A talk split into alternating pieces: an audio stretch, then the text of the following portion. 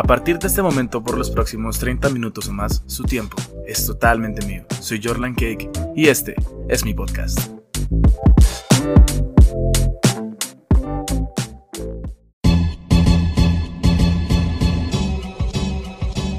Hola, bienvenidos a nuestro espacio. Espero que todos estén muy bien, que estén en sus casas respetando la cuarentena, que es lo más importante. Hoy vuelvo a hacerles compañía como ya es costumbre. Pero antes de comenzar, quisiera recordarles seguirme en mis redes sociales como Jorlan Cake, ya sea en Instagram, Facebook, YouTube o Spotify, ya que estoy muy activo y hago encuestas sobre los temas que trataré. Así que sin más comenzamos, espero que lo disfruten. Década de los 90, una década marcada por grupos musicales, buenas animaciones, mascotas virtuales y consolas muy muy modestas. Pero en esta ocasión dejaremos esos temas de lado y nos centraremos en acontecimientos que marcaron a un país completo y que hasta la fecha, la secuela de estos sucesos siguen dando un mal sabor de boca. Hoy hablaremos de Julio Pérez Silva, o públicamente conocido como el psicópata de alto hospicio.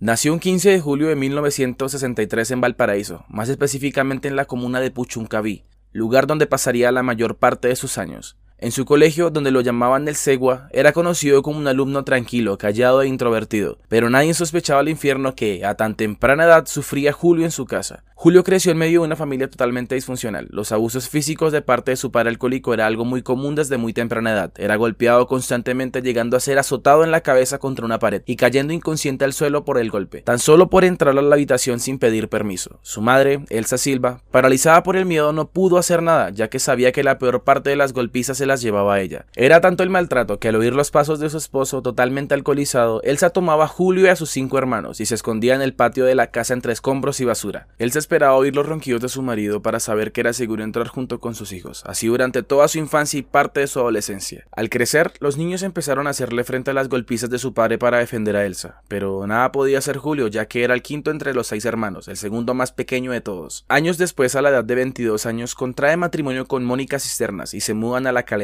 otra comuna de Valparaíso, donde tuvieron dos hijas. Después de un tiempo conoció a Mariela Vergara, quien ya tenía otras dos hijas y con quien convivió cinco años. Junto con Mariela regresó a Puchunca donde todos decían que era un padre y esposo ejemplar, mas sin embargo ya corrían rumores sobre conductas exhibicionistas e intentos de violación que nunca fueron denunciados. A mediados de 1990 emigró a Iquique, buscando mejores oportunidades de trabajo. Luego de llegar al Hospicio, consiguió un puesto siendo obrero en una constructora donde, al tener capital suficiente, se compró un Nissan gris metálico.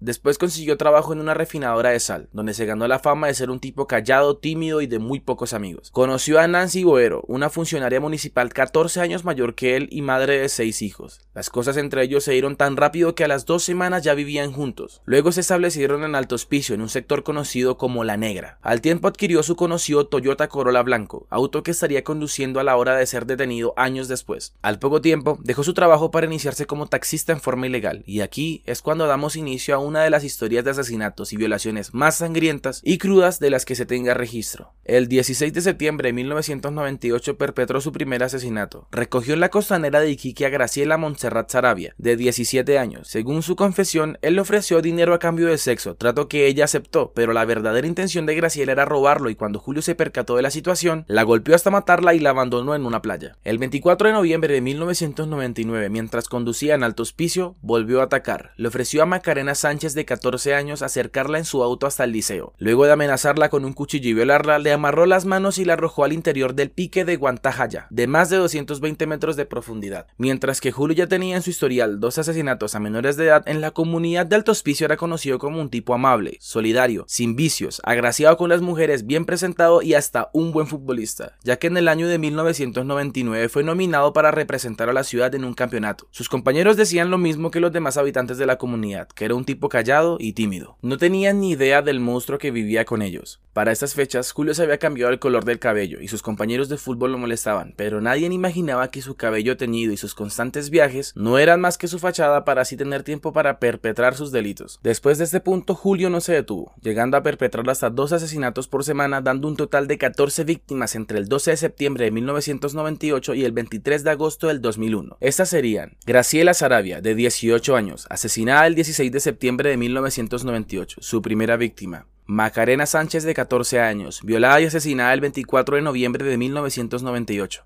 Sara Gómez, de 18 años, asesinada el 21 de febrero del año 2000. Angélica Lai, de 24 años, asesinada el 23 de febrero del mismo año. Laura Sola, de 15 años, violada y asesinada el 23 de marzo del mismo año. Caterine Arce, de 16 años, violada y asesinada el 5 de abril del mismo año. Patricia Palma, de 17 años, violada y asesinada el 22 de mayo del mismo año. Macarena Montesino, de 16 años, violada y asesinada el 2 de junio del mismo año. Viviana Garay, de 16 años, violada y asesinada el 2 de julio del mismo año. Para este punto, el padre de Viviana Garay movilizó a los familiares de las otras víctimas, quien, según las autoridades y la policía, habían huido de sus hogares hacia Perú o Bolivia, buscando un futuro mejor. Al Julio percatarse de esto, decidió dejar de atacar durante nueve meses. Mientras tanto, Orlando Garay, padre de Viviana Garay, comenzó a luchar por la verdad y derribar las especulaciones de las autoridades y la policía del escape de las jóvenes. Así que vendió su bote de pescador y reunió a las familias de otras jóvenes desaparecidas para buscar respuestas. El 18 de julio del año 2000 se encontró la mochila y la ropa de Viviana en un basural, al que según sus familiares y amigos nunca iba. Ese mismo día, en otro vertedero, los vecinos encontraron la mochila y uniforme de Caterine Arce. El 20 de julio, Inés Valdivia, madre de Patricia Palma, distinguió en una quebrada la ropa interior de su hija. Fue así como familiares, amigos y vecinos buscaron a las jóvenes acercándose a la respuesta.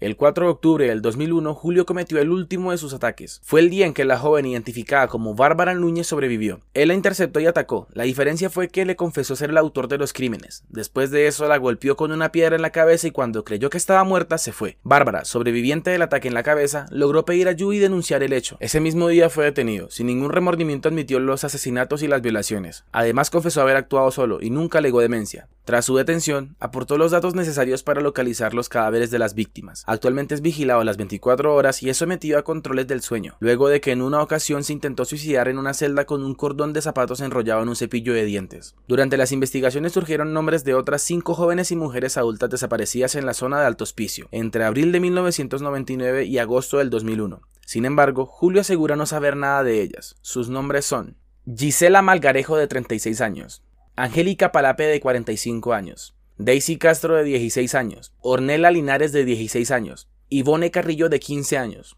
Finalmente, el 26 de febrero del 2004, Julio Pérez Silva, en ese momento con 40 años de edad, es condenado a cadena perpetua por el homicidio de 11 adolescentes, 3 mayores de edad y un intento de homicidio. Actualmente se encuentra recluido en la cárcel de alta seguridad de Colina 1 en Santiago.